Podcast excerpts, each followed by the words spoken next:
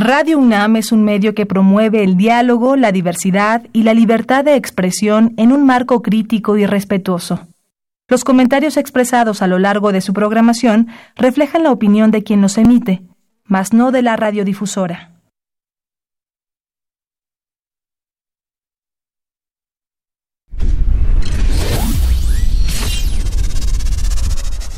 Radio UNAM y la Facultad de Ingeniería presentan Ingeniería en Marcha. Divulgación del conocimiento.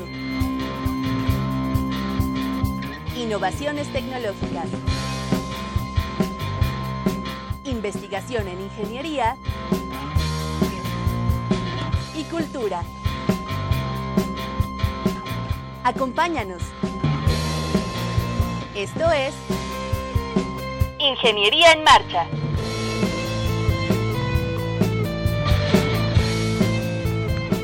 Amigos, muy buenas tardes. Con el gusto de siempre les saludamos y le agradecemos que nos sintonice en este martes 22 de enero de 2019. ¿No le parece que se está yendo muy rápido este año?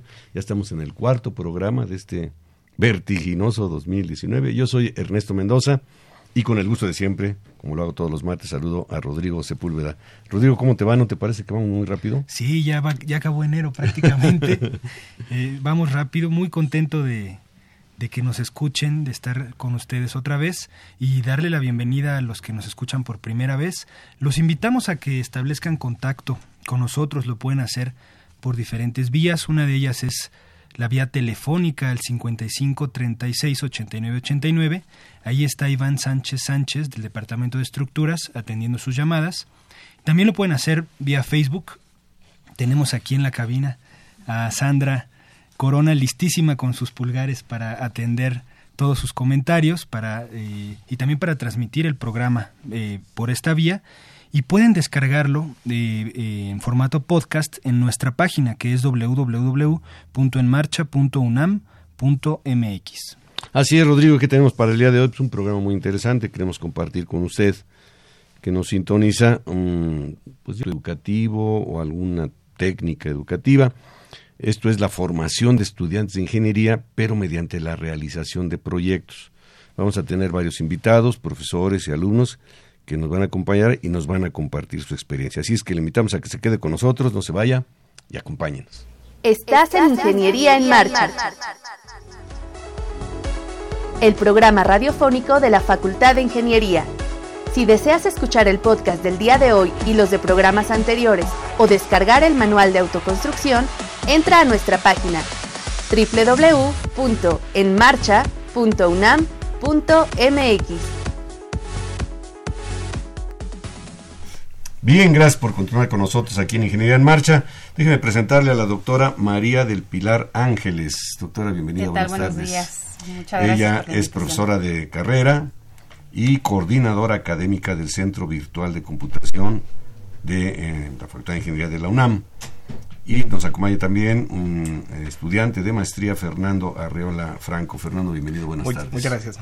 Bueno, yo acabo de decir, doctora, que es un proyecto, es una tecnología, un método. ¿Usted qué diría que es la formación de ingenieros mediante la realización de proyectos? Bueno, sí, la formación de ingenieros es aprender haciendo. O sea, un ingeniero aprende haciendo las cosas. Y considero que cuando es por proyectos, está uno contribuyendo a que el chico no solamente tenga la base teórica, sino que la pueda aplicar. Y en este caso, bueno, la formación profesionalizante para los chicos de ingeniería es esencial. ¿no? El proporcionarle un proyecto que tenga un plan y objetivos claros a un chico es muy importante para que él se pueda acostumbrar a lo que es el ejercicio profesional. Pues ahorita que estamos diciendo, Rodrigo, también tú como profesor, eh, la formación de ingenieros, sé como que hasta me sentí sobrepasado, ¿no? Por, por, la palabra, se dice muy rápidamente, pero estamos formando ingenieros, ingenieros eh, de manera integral, vamos a decir, que, que, son personas de bien antes que todo, pero que van a servir en un momento dado a la sociedad, a nuestro país, que es un país, como sabemos, que le hace falta muchas cosas. Entonces es una alta responsabilidad y pues hacemos o echamos mano de todos los recursos para poder llegar a feliz término en esta labor de formar estudiantes. Y en este caso, ¿en qué área es donde usted se desenvuelve, doctora? Bueno, este, mi formación es de ingeniero en computación y he tenido el agrado de formar muchos estudiantes, justamente asignándoles proyectos, ¿no? Para que sepan lo que es trabajar bajo presión, que puedan desarrollar habilidades técnicas, equipo en trabajo y bueno, eso les va a permitir también ser profesionistas de excelencia, ¿no? La, ingeniería en general, pues se presta mucho, ¿no? Es decir, eh, enseñarla a través de proyectos eh, es eh, como que tiene vocación desde el principio de eso, pero la ingeniería en, computación, la ingeniería en computación en particular, ¿qué tipo de proyectos se le puede dejar a un alumno eh, y cómo han respondido tus alumnos a lo largo de este tiempo con esta con esta técnica? Bueno, pues sí te puedo decir que los estudiantes que han trabajado conmigo a través de proyectos, todos tienen trabajo. Eh, tengo algunos, varios proyectos, como decían anteriormente, hay que echar mano de todos los recursos para la formación de los ingenieros porque es una gran responsabilidad. Uno de esos proyectos es el Diplomado de Afinación y Rendimiento de Base de Datos que coordino. Y en ese diplomado hay personas o profesionistas con más de 25 años de experiencia que van por amor a su alma mater a ofrecer su, a, compartir su conocimiento. De ahí tenemos más de 200 eh, estudiantes que se han titulado por este medio y el mismo diplomado eh, está formado con ocho módulos, permiten que se vayan desarrollando y aprendiendo cómo es diferentes puestos en, diferentes compañías. Entonces le sirve para poder aplicar en cualquier eh, sector de la industria, del gobierno, etcétera, en diferentes con proyectos, con exámenes eh, prácticos. Y eso implica que cada módulo es un proyecto, lo cual hace que sean ocho proyectos que hacen un proyecto mucho mayor al final del diplomado. Ese es uno de los. Doctora, eh, explíquenos un poquito más ampliamente qué es esto de afinación y rendimiento de datos. Bueno, eh, los datos en las compañías es el principal, uno de los principales activos. Representan el, un dato representa dinero porque es conocimiento y nos va a permitir tomar decisiones de cómo va a ir el negocio. Entonces, el diplomado está muy orientado a que em, se, toman, se tengan diferentes temas, como Big Data, como NoSQL, y eso hace que este, se pueda afinar un sistema de información de tal manera que el tiempo de respuesta sea más rápido. Dicho sea más eficiente. Dicho de, eh, eh, de, forma más general, que los sistemas de información que son tan importantes para las compañías tengan un buen rendimiento, un buen comportamiento. A lo mejor va a decir ahorita una tontería, pero cuando dice uno para sacarle jugo, sacarle jugo a los datos, ¿no? Este, pues, pues digo uno, rendimiento, afinación y rendimiento, que decir perfeccionamiento de la tecnología o las metodologías para que los datos sean manejados de manera más eficiente. Sí. Fernando, ¿cuál ha sido tu participación en estos proyectos y cuál ha sido tu experiencia con relación a otras asignaturas en donde a lo mejor no ven este tipo de, metodologías? Claro, eh, recuerdo varios proyectos, sobre todo al final de la licenciatura, eh, muy interesantes, muy completos, que en su momento sí, sí tuve que dedicarles mucho tiempo, en donde además de englobar lo que se ve eh, a lo largo del semestre, también requiere cierta investigación adicional porque creo que eso es lo importante, un proyecto que no solo te quedas con lo que ves en la clase, sino que extiendes también ese conocimiento que aprendiste. Y por mencionar alguno, eh, retomando la, la, parte del diplomado, en el diplomado hice un proyecto muy interesante, en donde descargamos un conjunto de datos, lo, metíamos en nuestra base de datos y, con, con, esto del rendimiento tratábamos de mejorar esos datos de tal manera que la respuesta del sistema sea mejor. O sea, compararnos, ver, ver inicialmente antes de hacerle una, una, afinación a nuestra base de datos, ver qué podría pasar, ver nuestros tiempos de respuesta, afinar nuestro conjunto de datos y tener una mejor, un mejor rendimiento, que es lo que se buscaba en ese caso. Fue un proyecto muy completo y muy interesante porque son proyectos que, que fuera del aula eh, están al orden del día. Muy bien, invitamos a nuestro público, nuestro teléfono 55 36 89 89. ¿Usted tiene alguna pregunta, alguna duda, algún comentario, estamos platicando con la doctora María de Pilar Ángeles, profesora de la Facultad de Ingeniería, y con Fernando Arriola Franco, alumno de la maestría en computación. ¿Cómo impacta o cómo influye eh, el quehacer del ingeniero, particularmente en cómputo, en la vida cotidiana, digamos, de, los demás, de los que están en casa, de los que se trasladan al trabajo, que van al banco? Eh, ¿En dónde se pueden aplicar estos proyectos que podrían ser simulados o no, pero eh, una vez que están en el campo profesional? Bueno, por ejemplo, existe últimamente mucho el término eh, de ciencia de datos. Sí. Ese es otro, pues es un conjunto de información que se tiene que adecuar para poder analizarse.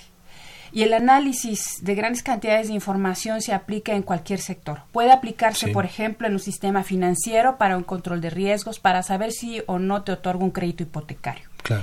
Puede aplicarse en la biología para poder hacer clasificación de nuevas especies. Puede aplicarse en la medicina para poder detectar ciertas enfermedades o modificar ciertos medicamentos para generar un nuevo tratamiento. Sí. La verdad es que eh, el análisis de la información se puede aplicar en cualquier sector, en cualquier área. Es, Claro. es mm, enriquecedor realmente.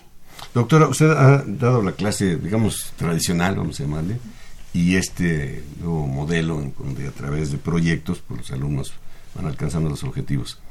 Eh, ¿Cuál ha sido su, su experiencia con uno y otro sistema? Bueno, con el sistema tradicional puedo decir que, bueno, el chico aprende los conocimientos y los aplica, ¿no? Pero con un sistema basado en proyectos es más vivencial. Hace que las habilidades del chico se desarrollen. Por ejemplo, cuando tiene un problema, tiene que acudir a una persona o a otra persona que sea de otra disciplina, por ejemplo, para que ayude a que se pueda resolver el proyecto. La otra es que también es bajo- eh, trabajar bajo presión. También se tiene que desarrollar una habilidad que es muy importante en la industria, que es trabajar bajo presión. Es decir, poder tener tiempos y ajustarnos a esos tiempos. Muchas veces eh, uno de los grandes problemas de varias compañías que han ocasionado que éstas cierren sus puertas es justamente por un proyecto mal definido, mal dimensionado. Y si no sabemos cómo las personas o nuestros colaboradores o colegas trabajan, cuánto tiempo se tardan en hacer cada cosa, no podemos dimensionar cuánto nos vamos a tardar en un proyecto. Claro. El, eh, Fernando, tú nos platicabas eh, al inicio, bueno, fuera del aire, que estás estudiando tu maestría. Así es. Platícanos un poquito del tema y cómo lo puedes relacionar con lo que estamos hablando. Ah, claro, tiene, tiene bastante relación. Sí. Porque muchos de los proyectos que hice en la licenciatura, que aparentemente quedaron atrás, eh, muchos conceptos los estoy retomando ahora. Entonces, eh, ya no llegué tan en blanco a cursar mi posgrado, ya llegué con cierta experiencia.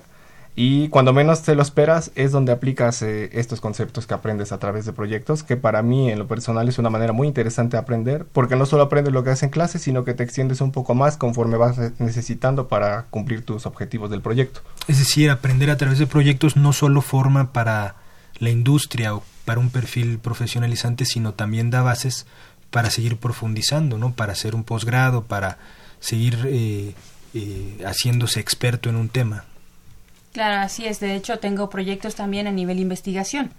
Tenemos proyectos del Centro Virtual de Computación, del cual formo parte, en donde se hace minería de textos o de grafos, que lo que nos va a permitir es poder la información y los artículos científicos de nuestros investigadores, de por poder determinar o identificar o sugerir redes de colaboración a través de los diferentes académicos en toda la UNAM. Aprovechando que está usted hablando de los datos, doctor, le pregunto, ¿qué, qué es cuando habla uno de minería de datos, que yo lo he estado escuchando por Así ahí? es, ¿A qué nos estamos refiriendo? Minería de datos, yo cuando lo oí dije, bueno, pues Sí, como sabemos, bueno, eh, la ingeniería en México partió a partir de la a- partió de la de minería. la minería. En sí. este caso, la minería de datos es eh, escarbar y tratar de encontrar las piedras preciosas que podemos encontrar en los datos, que en este caso sería conocimiento. Es decir, eh, explorar los datos que hay en nuestros sistemas de información y poder obtener conocimiento del cual no teníamos eh, idea o detectar ciertos patrones que nos permitan entonces tomar decisiones. Y esas decisiones son las que van a enriquecer pues al, al- a la compañía o al sector en el cual estemos trabajando. Y que pueden estar por ahí escondidos, así como si fueran piedras Así es. preciosas. Es, eh, es, eh, identificación de conocimiento del cual no, no se tenía idea. ¿no? Sí. Eh, eh, esto nos, nos platicabas que lo, ha- lo hacen aquí, en, bueno, digamos a nivel UNAM, y supongo que así pueden identificar líneas de investigación compatibles o a lo mejor incluso artículos que lleven el mismo sentido y, que ni siquiera se ubiquen ¿no? los, los, los investigadores o los colaboradores del, del, mismo. Así es, la Universidad Nacional es eh, una entidad enorme, ¿no? llena de gente muy brillante que trabaja muchas veces con ciertos equipos, pero que a lo mejor puede ser que termines un trabajo de investigación con algo futuro, algo por hacer. Y ese trabajo futuro ya no lo lograste terminar porque tal vez te faltaba algo, algo que tú no sabes. Claro. Entonces, si nosotros podemos identificar esas redes, podemos encontrar a otra persona de otra disciplina que pueda aportar ese proyecto y hacer que ese proyecto sea todavía más exitoso. ¿Estos proyectos son grupales o individuales? Los proyectos de investigación casi siempre son de grupos, de equipos de trabajo que van formándose los académicos a lo largo del tiempo. Pero básicamente son por lo general en la misma en el mismo instituto en el cual eh, laboran.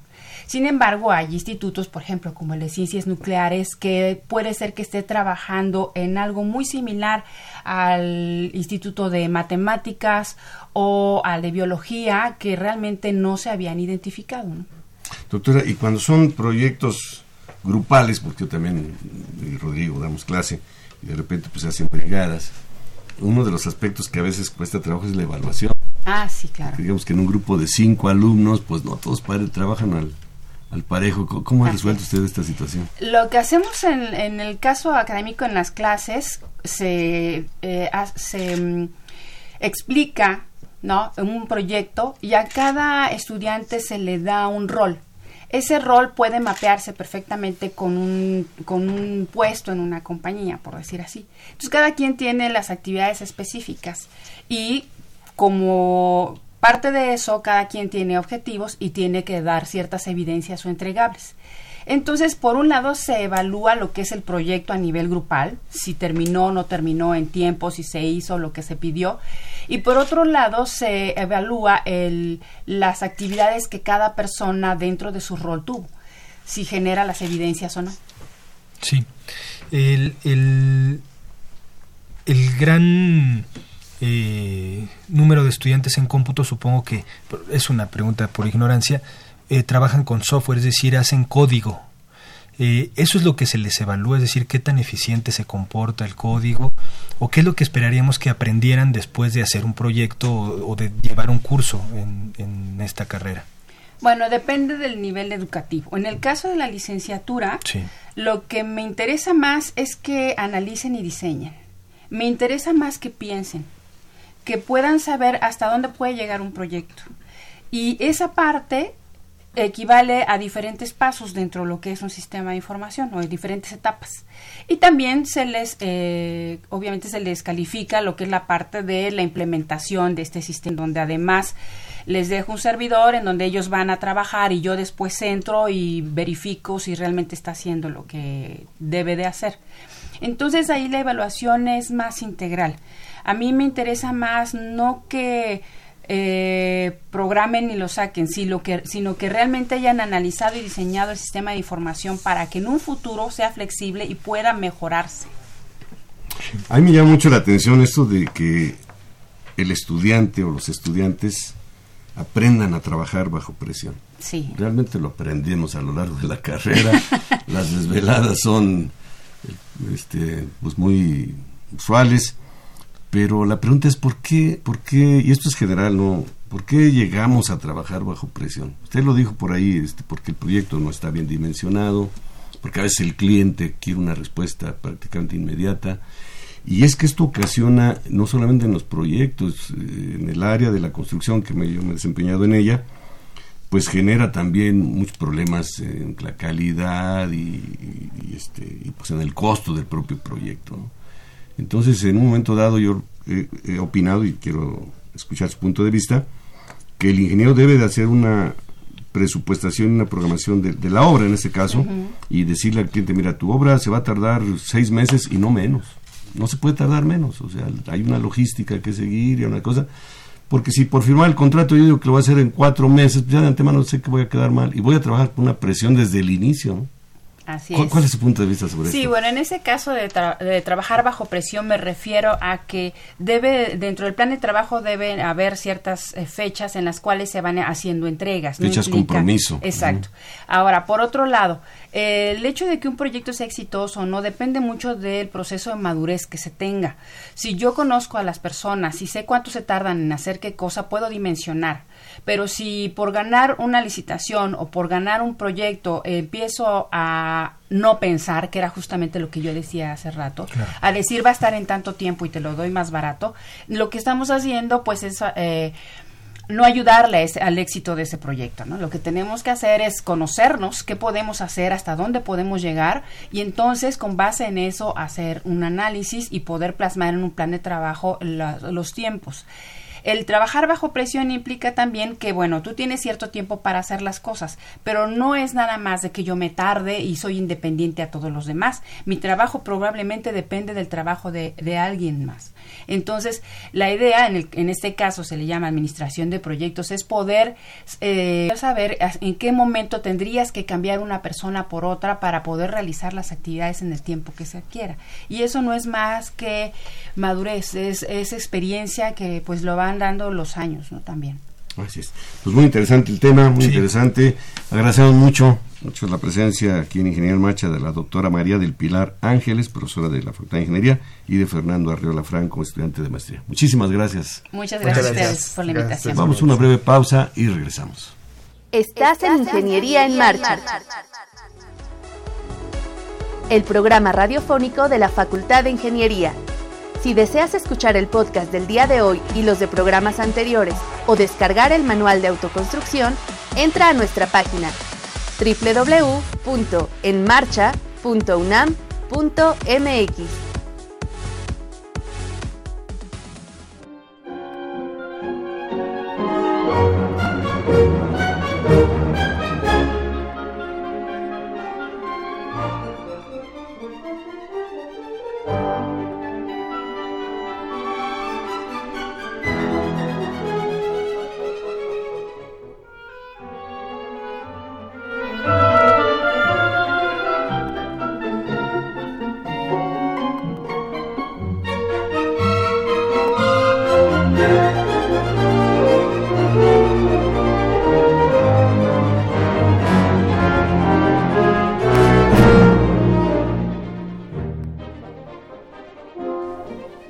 Estamos de regreso con ustedes amigos y ahora nos acompañan en la cabina el maestro Yair Bautista. ¿Cómo estás Yair? Bien, gracias, buenas tardes. Bienvenido de nuevo al programa. Gracias. Está Daniel, Daniel Munguía.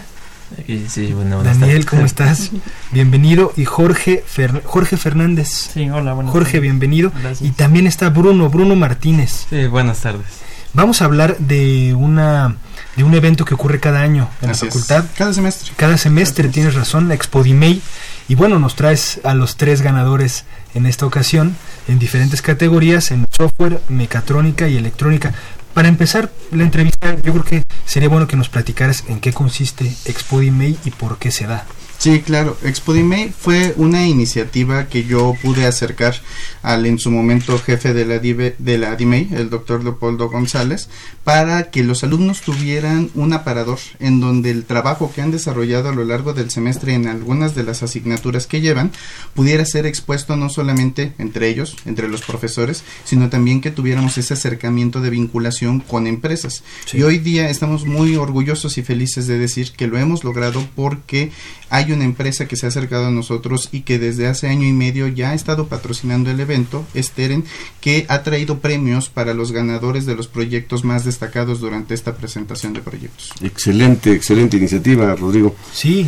Pues vamos a que nos platique cada uno de los ganadores Así en qué consistió su proyecto. Empezamos con Daniel. Daniel, ¿en qué ganaste? ¿Cuál fue tu proyecto? Hola, este, bueno, ahorita estoy en representación también de mi equipo que se llama B-Rocket. De la, hicimos este, este proyecto dentro de la materia de diseño mecatrónico. Que ¿Cómo se llama el equipo? B-Rocket.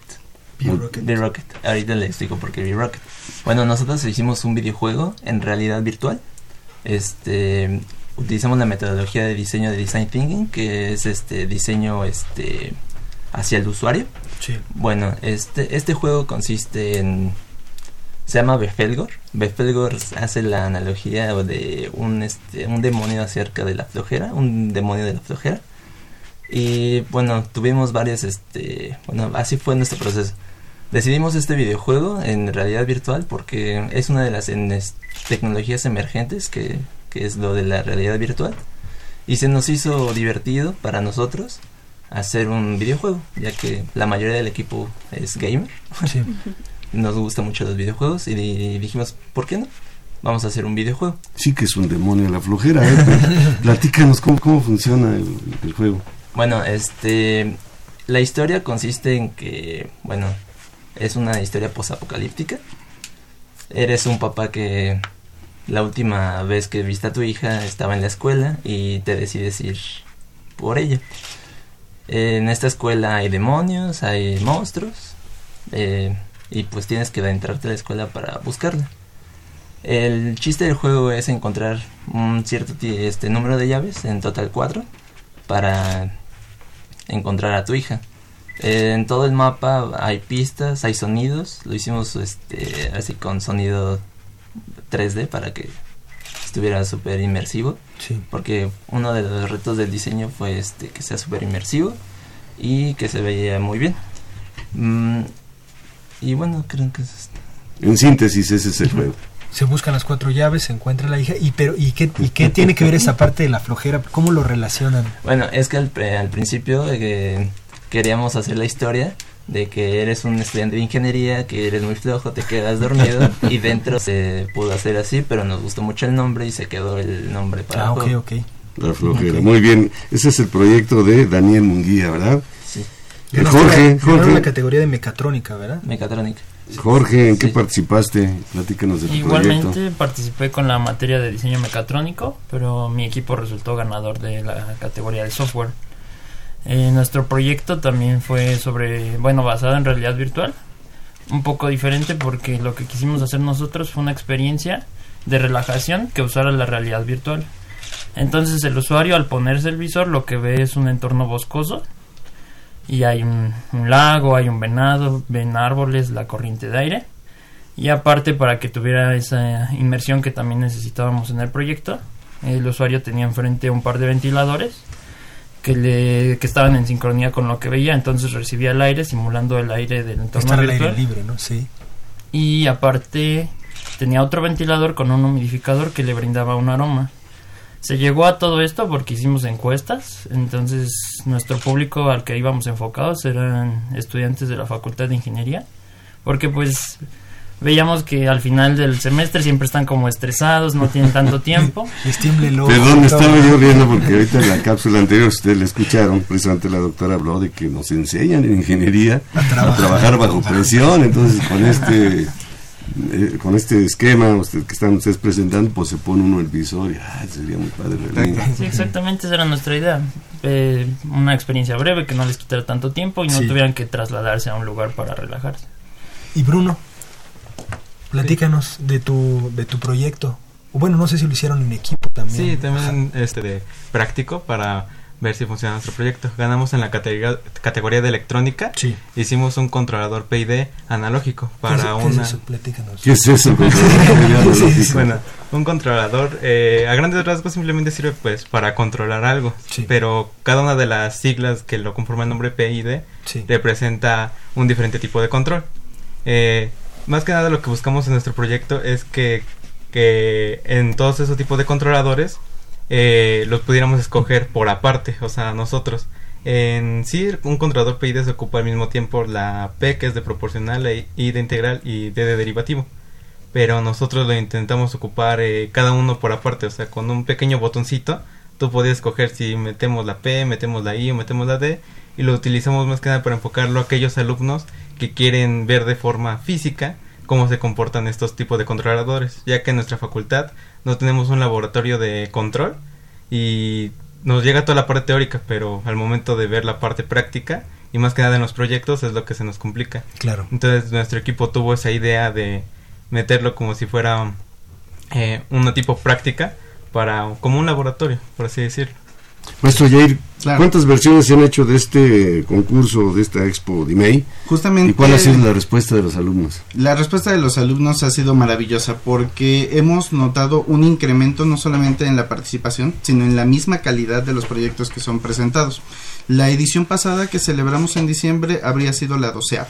Entonces ya llevamos seis años realizando este evento, este evento semestral, en el cual la, el incremento no solamente de parte de los alumnos en cuanto a la creatividad y a la energía que le ponen a los proyectos, sino también de los profesores que están interesados en poder ver y evaluar los proyectos que están ahí. Ese intercambio que se da entre profesores y alumnos esa, ha sido uno de los resultados más enriquecedores que hemos tenido de esta exposición, junto a la vinculación que hemos podido ya establecer. En la edición pasada también nos visitaron algunos representantes de otras áreas eh, de recursos humanos de distintas empresas, porque lo que están haciendo es empezar a utilizar la exposición como una especie de cazatalentos para ver el potencial que tienen los alumnos aún dentro de su formación. Esto les da pie a que todavía en el proceso que tienen pendiente para terminar su carrera puedan irlos ubicando, seleccionando y que ya estén listos para integrarse a la plantilla laboral profesional en cuanto se titulen.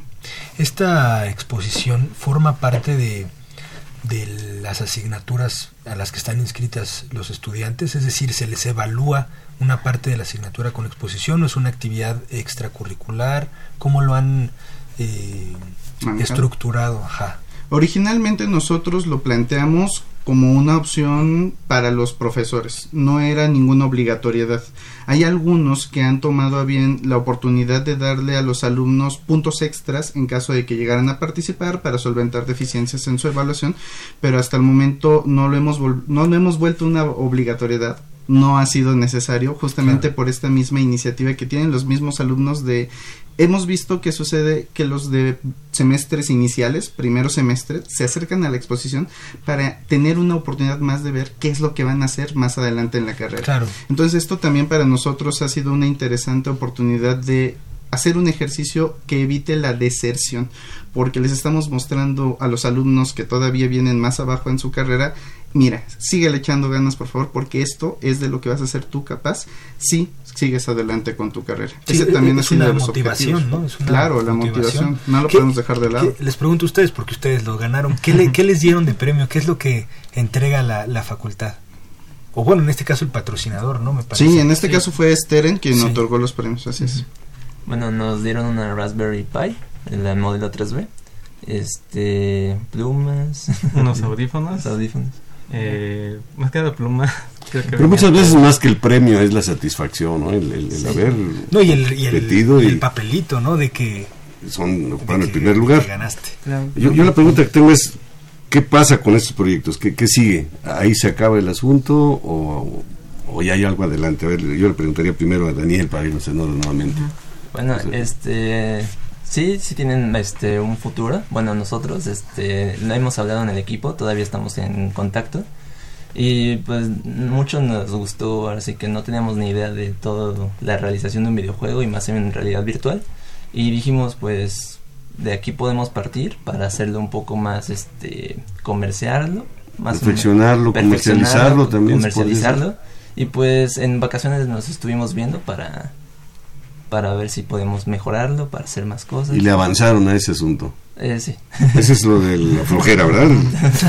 Luego, este, Jorge, Jorge, tu proyecto, ¿qué? Eh, pues sí, lo, lo, llegamos a futuro le ves? Todavía no lo hemos como aterrizado bien, pero vimos que también tiene como más potencial, no solo para estudiantes, sino... No, pues en esta ciudad, imagínate. Sí, exactamente. Cuando la gente en la mañana está histérica y a todas horas, están a, lástima que no se los pueden poner los que van atrás del volante porque no se vale, pero sí cuando lleguen a su oficina o a su casa, a lo mejor unos minutos ahí.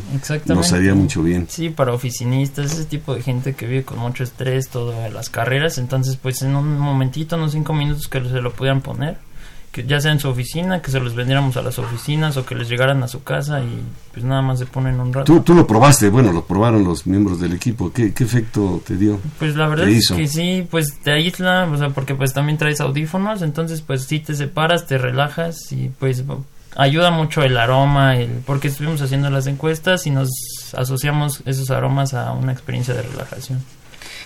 perdón, Rodrigo, adelante, adelante. Cada vez es más común y, están más a la mano estos dispositivos, no estos lentes eh, para este, entrar en una una cuestión, es una experiencia inmersiva, ¿no? Yo lo veo pues prácticamente en todos lados.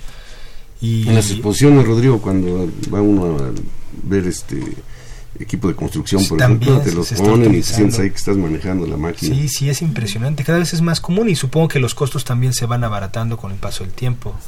Así es. De hecho, en la feria de electrónica de consumo más reciente de este año, se acaba de llevar hace unas semanas en Las Vegas, fue una tendencia muy fuerte la que se vio es poder democratizarla que sea accesible para todo el mundo, para que se pueda valer de no solamente los elementos de relajación y de esparcimiento, sino que inclusive ahí puede haber ejercicios de simulación, capacitaciones a distancia, telepresencia, entre algunos otros beneficios que puede traer esta tecnología. Sí.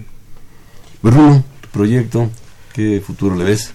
Pues ahora sí que no lo hemos platicado tal con mis compañeros, sin embargo durante la exposición estuvimos viendo que, a mucha gente le interesaba y más que nada al fin comprendía ciertos conceptos que en la teoría no entendía bien, que no la podía aterrizar por así decirlo.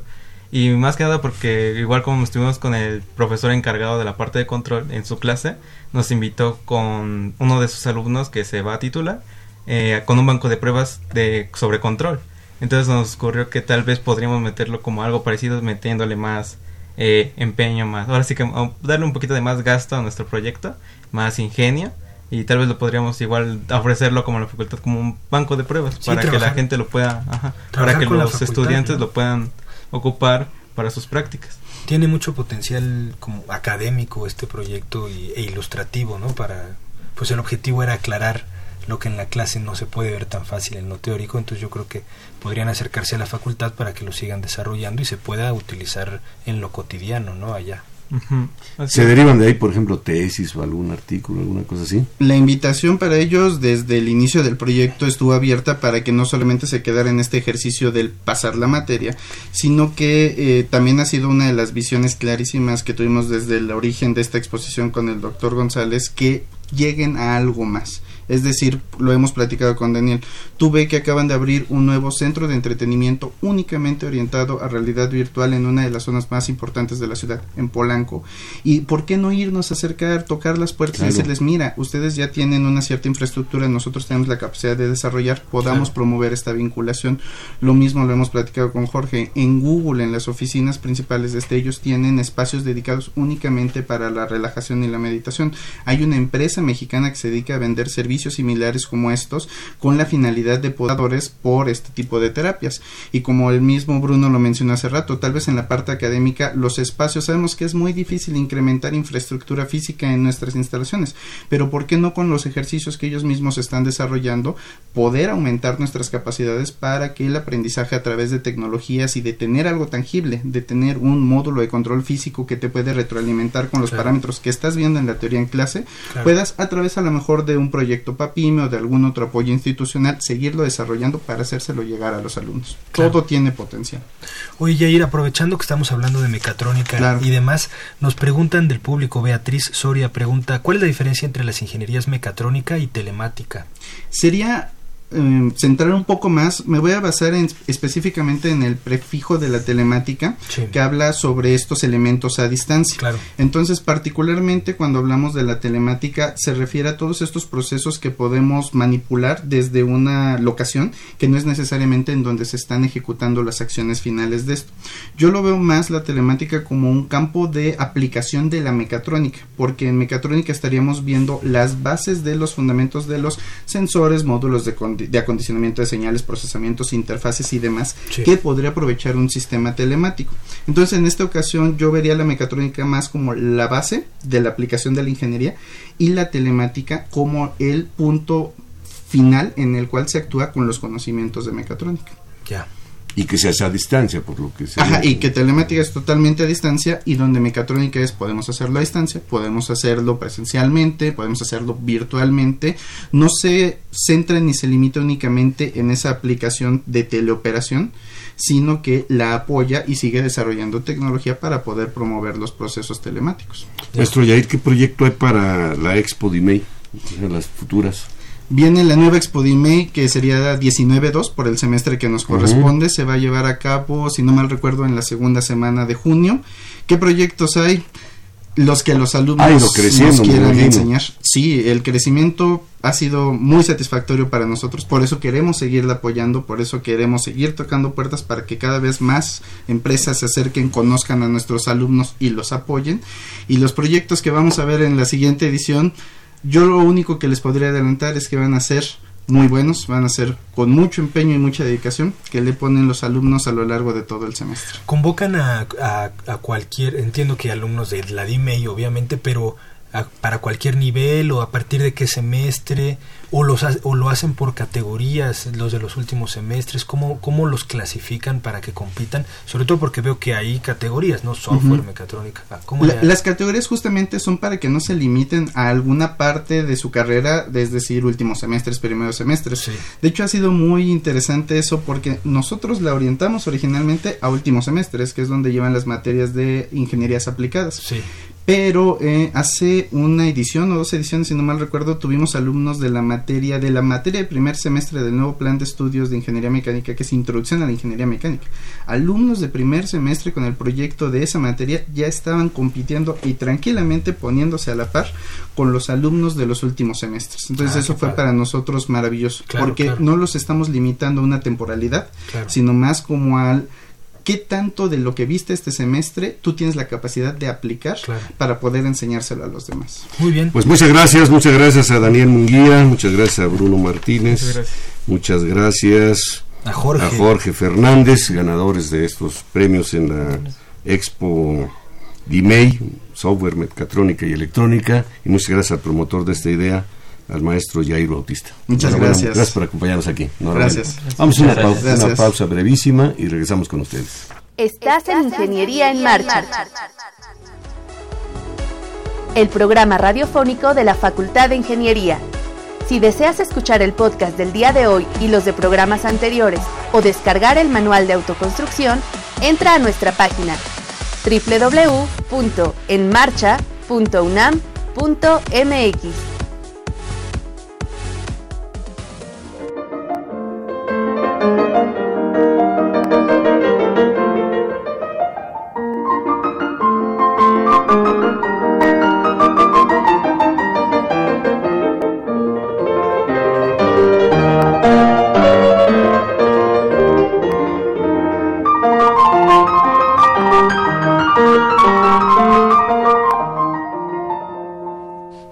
Estamos nuevamente con ustedes, gracias por continuar con nosotros. El teléfono 55 36 89 89 o a través de Facebook, pues usted seguirnos aquí. Está muy atenta Sandra Corona apoyándonos en el programa.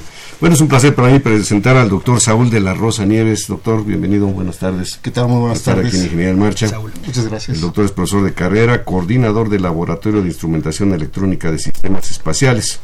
Y también nos acompaña Alejandro Morquecho Pedraza. Bienvenido, Alejandro. Mucho gusto. Gracias. Eh, bueno, él es estudiante, está haciendo una tesis eh, que ahorita vamos a platicar la temática. Y el tema, pues como lo dijimos al principio del programa, la formación de estudiantes de ingeniería mediante la realización de proyectos. Platícanos, llevamos todo el programa platicando un poquito de la importancia de formar a los alumnos, sobre todo con un perfil de cualquier ingeniería, pero a, final de cuentas tienen un perfil común que es eh, resolver problemas prácticamente desde que egresan y cómo ayuda a utilizar proyectos en, la enseñanza en nuestra facultad. Claro, pues eh, eh, consideramos que es fundamental, es algo esencial. El, ser ingeniero es, eh, desde nuestro punto de vista, es tener la capacidad para desarrollar proyectos. Por eso no concebimos que nosotros podamos egresar ingenieros sin que ellos participen en proyectos. En este sentido, la División de Ingeniería Eléctrica, el Departamento de Ingeniería Electrónica, creó este espacio, este laboratorio, en donde no solamente atendemos a estudiantes de la división, sino también eh, tenemos eh, estudiantes de la División de Ingeniería Mecánica este, de la DIMEI y eh, se les da oportunidad de desarrollar proyectos, proyectos en el área espacial.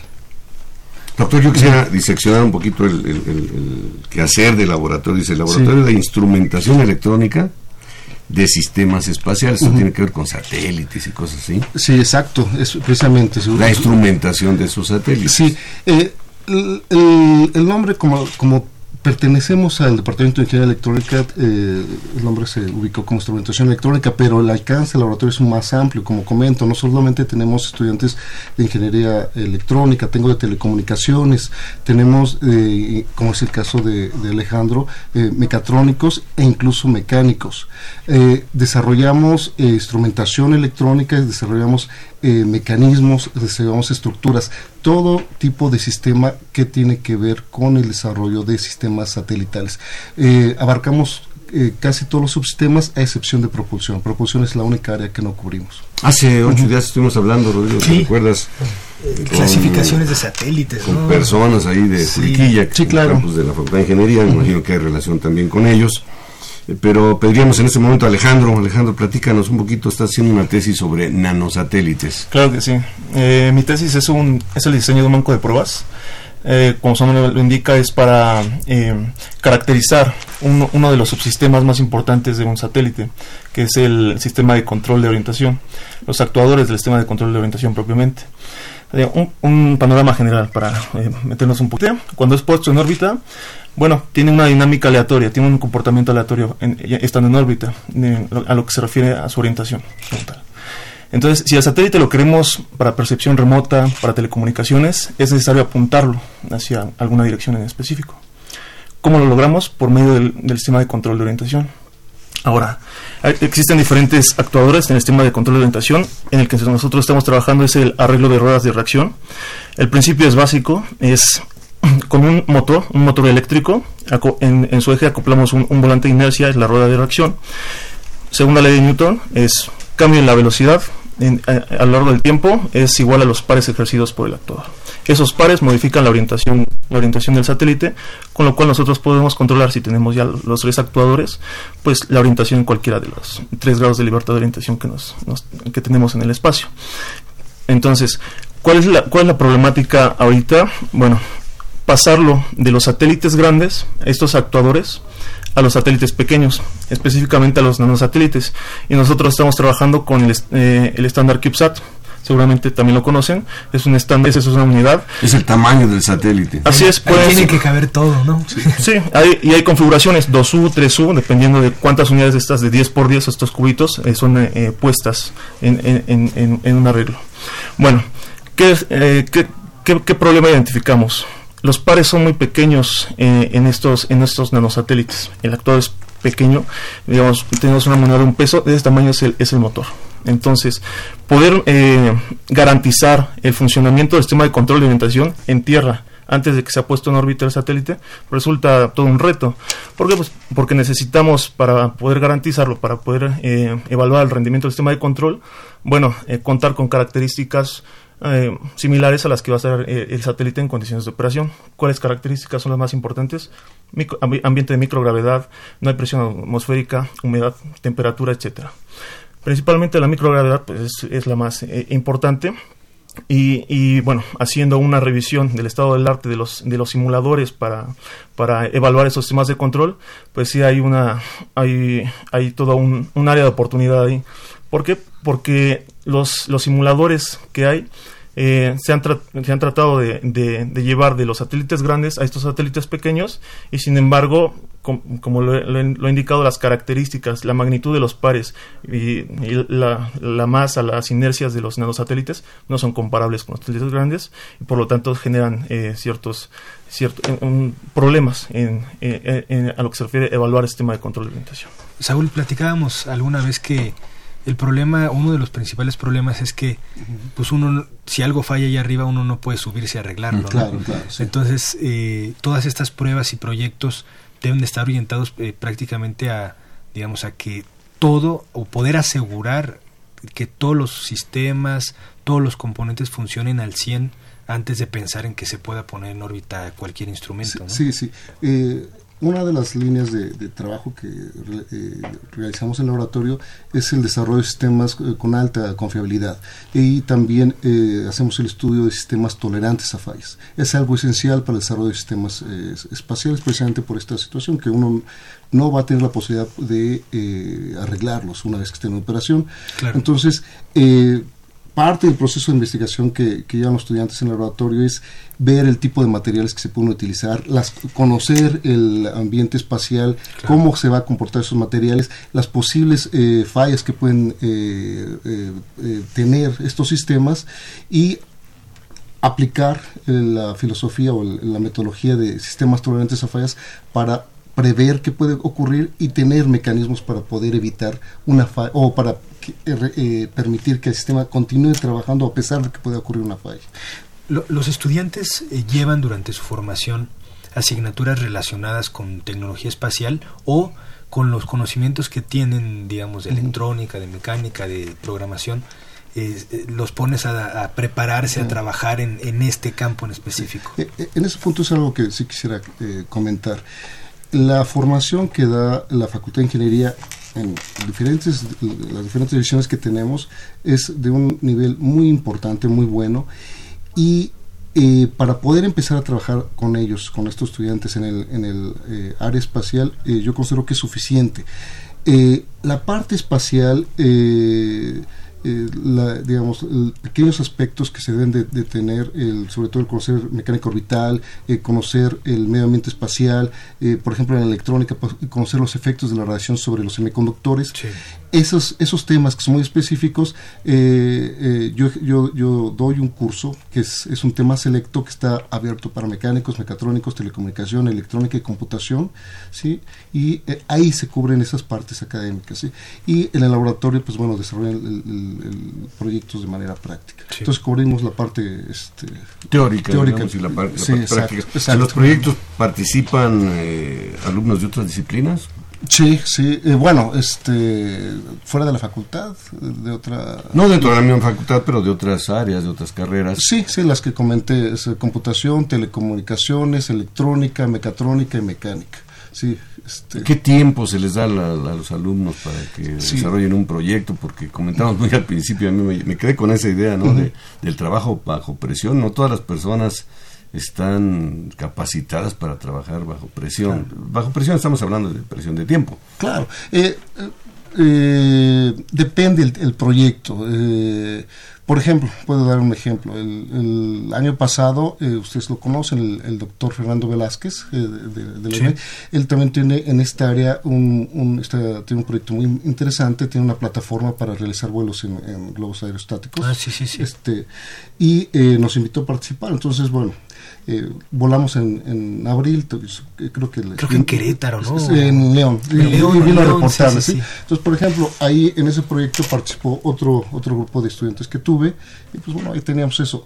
Es esa fecha, teníamos que estar listos para ese lanzamiento, tuvimos aproximadamente cuatro meses, y eso, el trabajar, ese fue un caso de trabajo en presión, ¿qué pasa? Eh, el, el, desarrollo de habilidades, el, el, la el, tratamiento de los problemas eh, es, eh, hace que el alumno saque este, muchas, muchas cualidades extras que de otra forma sería muy difícil que lo, que, lo, que lo descubriera. Es algo esencial también para la formación de ingeniero. Y pues debe haber un compromiso, no solamente individual, sino de todo el grupo, todo el equipo. Sí, también se manifestó. O sea, por ejemplo, en ese caso nos quedamos tres noches en la facultad, sí, así por tenemos para poder acabar acabar sí entonces sí eh, es, es algo que debe experimentar el estudiante definitivamente qué proyectos hay ahorita en puerta para aparte de este de esta tesis de tesis de nanosatélites particularmente que nos decía em, Alejandro Morquecho, el sistema de control de orientación. tenemos varios. Claro, tenemos varios. Eh, estamos trabajando pues, prácticamente todos los sistemas. Estamos desarrollando un sistema de potencia para los satélites, estamos desarrollando la computadora de bordo para los satélites, eh, estructura. Estamos en el laboratorio también, así como el trabajo de Alejandro, generamos eh, diferentes bancos de pruebas, tenemos, eh, estamos depurando un simulador solar que, que se desarrolló, estamos eh, también trabajando sobre un, un simulador didáctico para, para demostrar el control de orientación de satélites. tengo ahorita igual otro alumno de, de maestría, es el ayudante de laboratorio, Diego Martínez, él está empezando, va a ser un rover para, para, condiciones marcianas también, eso va a ser su tema de maestría. Es muy extenso y pues igual aprovecho para hacer una invitación a, a, todos los estudiantes de la facultad que les interese desarrollar tecnología espacial la, facultad está desarrollando tecnología espacial. Como comenté, las diferentes carreras nos dan la, base sólida para que ellos puedan empezar y, y pues bueno, aquí está este espacio que la facultad tiene para para que ellos puedan empezar a desarrollar tecnología espacial ya. Y otro punto importante, o sea, no necesita ser eh, maestro, Alejandro es, está, es su tesis de, licenciatura. y un, comentario adicional, su tema eh, ya fue aceptado para en uno de los congresos más importantes de Japón, no sé si rápidamente. si nos platicas un poquito, Alejandro. Rápidamente es el Simposio Internacional de, sobre eh, Ciencia y Tecnología Espacial, se realiza en Japón, es organizado por la Sociedad Astronáutica de, Japón. Eh, dos compañeros que han pertenecido al laboratorio en, años anteriores han ido becados y bueno, ahorita estamos eh, pues, participando y compitiendo por esa beca para, para ir en junio. Su trabajo ya fue aceptado y ahorita está compitiendo por la beca, pero sí ya, ya en las dos versiones anteriores este, alumnos del laboratorio ya han ganado. Ya diste un paso muy importante que fue aceptado. Ya, ya, está, aceptado el trabajo, ahora vamos por la, por la beca en junio de este año. ¿Dónde está físicamente el laboratorio? Ah, si un alumno quiere buscar. Claro que sí con, todo gusto, sí. Estamos en el edificio P, eh, en el segundo piso del edificio P, del, del, sector sur de la facultad. Sector sur, sur de la facultad de ingeniería. Bueno, en, esta época, yo diría, con esto que acaba de pasar, del eclipse de la luna, y que llegaron los chinos al lado oculto de la luna, y las misiones a Marte y todo, como que también hay, hay mucha euforia en este sentido, ¿no? De, Siempre ha existido, pues, pero como que el ambiente ahorita es propicio para hablar de cuestiones de satélites y, demás. Claro, y, sobre todo, pues bueno, hay una cuestión, esto es una, es una área, una industria que a veces parece lejana a nuestra realidad, pero no. México es un país muy grande y que utiliza mucha tecnología espacial. El, país se, opera con gracias a la tecnología espacial y es importante que nosotros la produzcan, produzcamos y pues bueno, ahí está este espacio para que... Para comunicarse, para hacer estudios. Para hacer estudios, para, eh, para hacer percepción remota, para hacer investigación. Hay muchos productos, telecomunicaciones, claro si hay muchos productos que se, se generan a partir de, de, la tecnología espacial y pues este, la Facultad de Ingeniería debe estar en esto. Para los jóvenes que nos están escuchando, eh, ¿a qué área deben ingresar en la Facultad de Ingeniería? Eh, puede ser electrónica, puede ser telecomunicaciones, mecánica, mecatrónica. En todas estas eh, especialidades se requieren ingenieros y de ahí ya se derivan a claro, la y, pueden ir a, claro, sí, pero deben ser muy buenos ingenieros Muy buenos, muy buenos con la preparación físico-matemática que, que da la facultad, que es muy sólida. Exacto. tener esas bases. Muy bien, pues muchas gracias, muchas gracias al doctor Saúl de la Rosa Nieves, eh, profesor de la Facultad de Ingeniería, coordinador del Laboratorio de Instrumentación Electrónica de Sistemas Espaciales, y Alejandro Morquecho, quien nos platicó de su tesis sobre nanosatélites, sistema de control de orientación y felicidades por tu postulación para Muchas la gracias. Rodrigo, nos vamos, nos vamos, Quiero agradecerle el favor de su atención. Quiero también agradecer la participación de Pedro Mateos en la producción del programa, de Sandra Corona, estuvo muy atenta acá en las redes sociales, de María Eugenia Fernández en la coordinación de comunicación, José Luis Camacho en la página web y por supuesto de Socorro Montes en los controles técnicos. Le invitamos a que continúen disfrutando de la programación musical que Radio UNAM tiene para ustedes. Hasta pronto. Radio UNAM y la Facultad de Ingeniería presentaron Ingeniería en Marcha. Divulgación del conocimiento. Innovaciones tecnológicas. Investigación en ingeniería y cultura. Ingeniería en Marcha.